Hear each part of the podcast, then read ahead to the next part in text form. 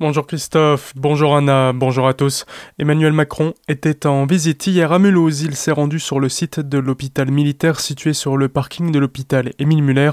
Le président de la République a visité la structure mobile qui accueillait hier 10 patients en réanimation avant d'assister à un point de situation avec les principaux acteurs engagés dans la gestion de la crise. Le chef de l'État s'est adressé aux soignants et aux élus pour leur dire qu'ils avaient fait un travail remarquable. Je le cite, car c'est ici que l'on teste véritablement tout ce qu'on est en train de répliquer à l'échelle du territoire français. Fin de citation. Emmanuel Macron a annoncé le recours à l'armée en créant une nouvelle force nommée Résilience.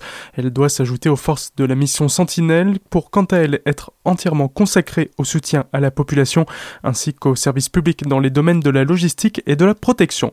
Il a aussi promis qu'à l'issue de la crise, un plan massif d'investissement et de revalorisation des carrières sera lancé pour l'hôpital. Emmanuel Macron doit de nouveau se présenter devant les Français dans quelques jours pour une déclaration solennelle.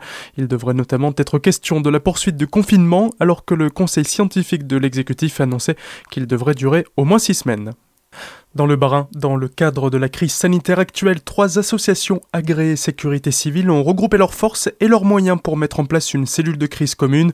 Le GIA, le groupement inter-associatif, réunit ainsi la Fédération française de sauvetage et de secourisme, les secouristes français de la Croix-Blanche et Terre-Neuve 67. Angélique nous explique leur mission. Nous sommes là pour cette gestion de crise. On est regroupés en trois associations pour avoir une force de frappe un peu plus puissante pour pouvoir euh, aider le SAMU 67 dans le transport euh, des victimes euh, aux soins d'urgence et surtout aussi pour prodiguer certains premiers soins. On fait les deux. On fait Covid-19 ou non. À cette heure-ci, les services d'urgence sont surchargés. Hein. On vous le cache pas et je pense que c'est un secret pour personne. Et donc nous, on vient en renfort logistique avec nos ambulances et nos véhicules sanitaires pour justement acheminer toutes ces victimes aux services d'urgence. Donc là, nous, c'est principalement du transport de victimes et premiers soins sur place comme le ferait le SAMU à cette heure-ci. Malheureusement, comme pour d'autres structures, les secouristes sont confrontés à la problématique du manque de matériel. Je pense qu'on n'est pas liés tous au même problème à cette heure-ci. On a du matériel de protection, ça c'est sûr, mais on n'en a pas un stock indéfinissable. On en a un stock qui commence à se réduire fortement, surtout avec la recrudescence de cas de Covid-19. Donc effectivement, euh, on a lancé euh, cet appel aux dons et cet appel à la cagnotte pour pouvoir acheter euh, pour nos secouristes un matériel EPI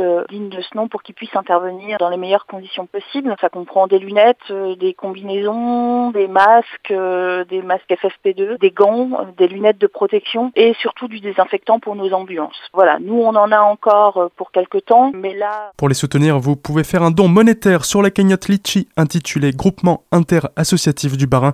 Sinon, si vous avez du matériel, vous pouvez l'apporter au PC de crise situé à Bernolsheim en appelant le 03 67 10 49 40. Votre attestation dérogatoire de déplacement ne vous autorise pas à rouler alcoolisé. C'est ce qu'ont dû rappeler les gendarmes ce lundi à Benfeld, alors qu'ils réalisaient des contrôles pour s'assurer que les personnes qui se déplaçaient avaient bien leur autorisation et leurs papiers. Ils sont tombés sur un homme qui habitait le secteur. Son attestation dérogatoire était en règle, lui un peu moins. Il semblait plutôt alcoolisé. Le test donnera raison aux militaires. Le retraité roulait avec près d'un gramme d'alcool dans le sang. Quand les tribunaux reprendront vie, il devra répondre de ses actes la justice. Enfin, ils ne se jettent pas des fleurs, mais plutôt leur production. Les horticulteurs sont eux aussi en pleine crise. Actuellement, ils jettent leurs fleurs de printemps alors qu'ils réalisent une bonne partie de leur chiffre d'affaires entre mars et juin. Ainsi, des milliers et des milliers de fleurs partent au compost, une période d'autant plus compliquée pour eux car ils doivent déjà replanter la suite sans pour autant savoir s'ils pourront les vendre. Certains pensent déjà donc à la vente en ligne.